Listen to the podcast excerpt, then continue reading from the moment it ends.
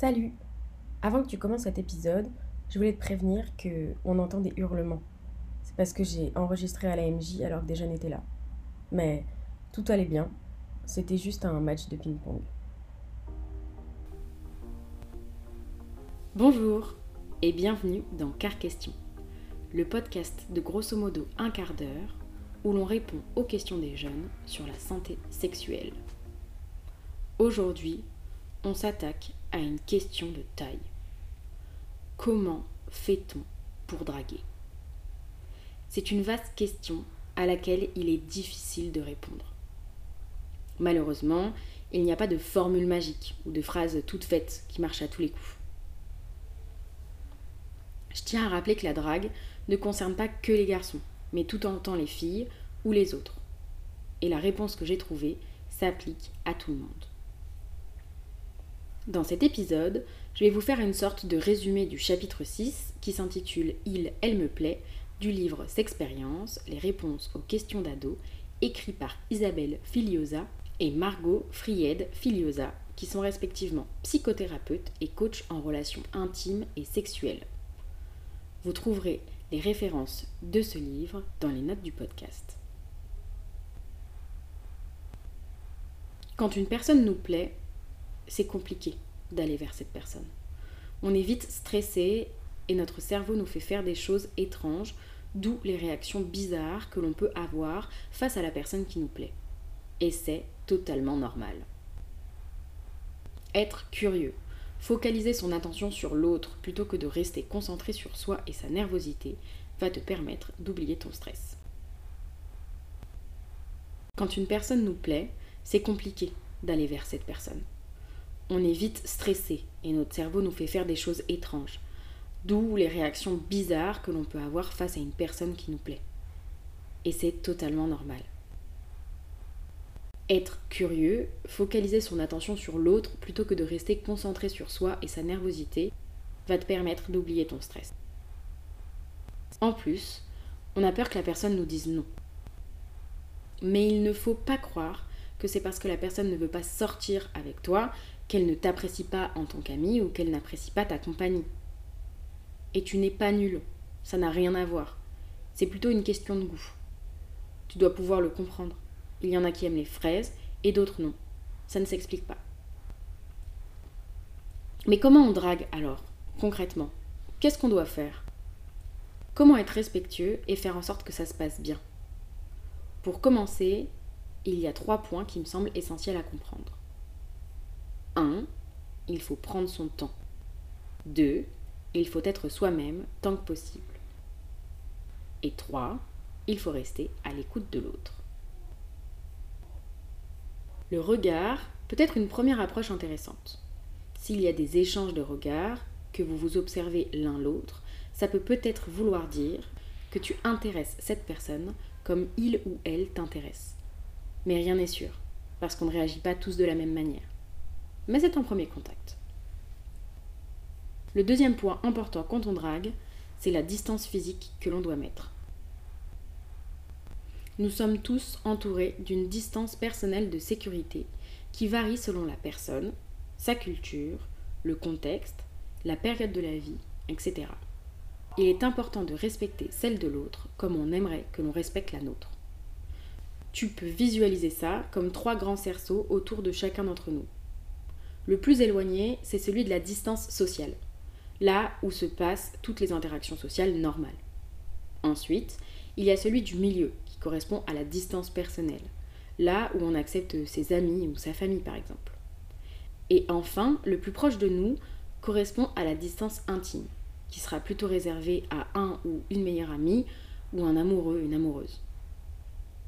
il est important de ne pas s'approcher trop près de la personne, de ne pas la brusquer c'est difficile de trouver la bonne distance à adopter. Mais c'est très important de retenir cette idée. Pour lui parler maintenant. Évite d'arriver et de juste dire un compliment sans aucun contexte. Il vaut mieux essayer de discuter d'un sujet que vous avez en commun tous les deux, qui vous rapproche, comme euh, le fait que votre prof est toujours en retard ou qu'il fait froid. Si tu lui plais, la personne va sûrement répondre et il ne sera pas compliqué d'enchaîner. c'est après ce genre de petite conversation que tu pourras glisser un petit compliment pour lui montrer que tu l'apprécies tout particulièrement. Mais au lieu de faire un compliment qu'il, elle ou a déjà entendu des dizaines de fois sur son physique, par exemple, dis-lui quelque chose de plus original, sur sa personnalité, son style ou une de ses compétences. Une fois que vous avez eu plusieurs petites discussions comme ça, tu peux te lancer dans une conversation plus personnelle. Tu peux poser des questions sur sa famille, sur ce qu'il ou elle ressent, sur ce qu'il ou elle a vécu dans sa vie, ou tout ce que tu veux. Cependant, il est important de savoir que la personne n'a pas forcément envie de te répondre, et tu dois le comprendre et le respecter. Évidemment, si tu lui poses ce genre de questions, prépare-toi à y répondre aussi. Ce genre de conversation est super intéressante parce qu'elle permet vraiment de se rapprocher mentalement l'un de l'autre. Mais fais bien attention, parce que ça ne fonctionne que si tu es bien à l'écoute de la personne qui est en face de toi et que si tu es vrai et que tu ne joues pas un rôle. Ok. Maintenant que vous vous êtes regardé, que vous avez discuté, que vous êtes proche, se pose la question du contact physique. Attention, ça ne se fait pas n'importe comment. Il est hors de question que tu lui colles une main aux fesses, même pour rigoler, que tu lui imposes ton bras autour du cou ou que tu essayes de lui voler un baiser. Mon conseil, c'est de lui poser la question. Demande-lui si tu peux lui prendre la main, lui toucher le bras ou t'asseoir plus près. Ça ne va pas du tout casser toute la magie. Je te l'assure. C'est rassurant pour toi comme pour lui ou pour elle. Ne sois pas trop pressé. Fais chaque chose en son temps. Tout ça peut se passer sur des jours, voire des semaines. D'ailleurs, le jour où tu décides d'embrasser cette personne, il faudra aussi que tu lui poses la question. En étant sûr qu'il ou elle en a aussi envie, ça ne pourra que bien se passer. Il est possible qu'on te réponde non, et tu devras le respecter. Voilà, tu as toutes les clés en main pour draguer et pour que ça se passe bien, tout en étant sûr d'être respectueux, respectueuse de l'autre. Si tu veux aller plus loin et approfondir chaque point, tu peux lire le livre S'expérience, réponse aux questions d'ado que j'ai utilisé. Il est disponible à la MJ ou à la bibliothèque de Wistreham. Avant de finir, j'aimerais vous mettre en garde face à tous les conseils de drague que l'on peut trouver sur Internet.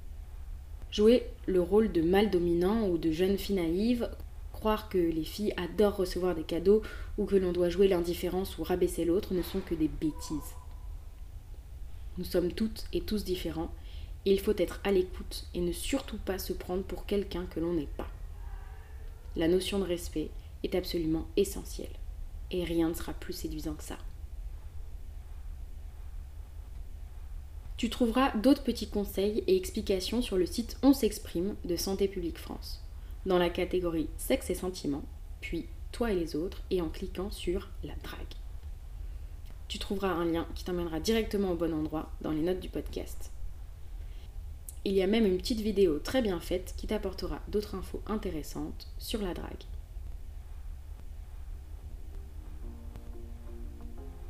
Voilà, nous arrivons à la fin de cet épisode. J'espère que cette réponse pourra t'aider et que tu vas pouvoir aller draguer comme jamais. Si jamais toi aussi tu veux poser une question, tu peux le faire en déposant un petit papier dans la boîte à questions anonyme qui est à la MJ de Wistreham. Sinon, tu peux le faire en DM sur Insta et j'assure l'anonymité dans le podcast. Toutes les sources que j'ai utilisées seront dans les notes du podcast et tu pourras les retrouver. Sinon, tu peux liker, partager et commenter ce podcast qui est disponible sur Spotify, Apple Podcast et Instagram. Fais-nous des petits retours pour qu'on s'améliore et je te dis à très bientôt pour un nouvel épisode de Car Question avec de toutes nouvelles questions.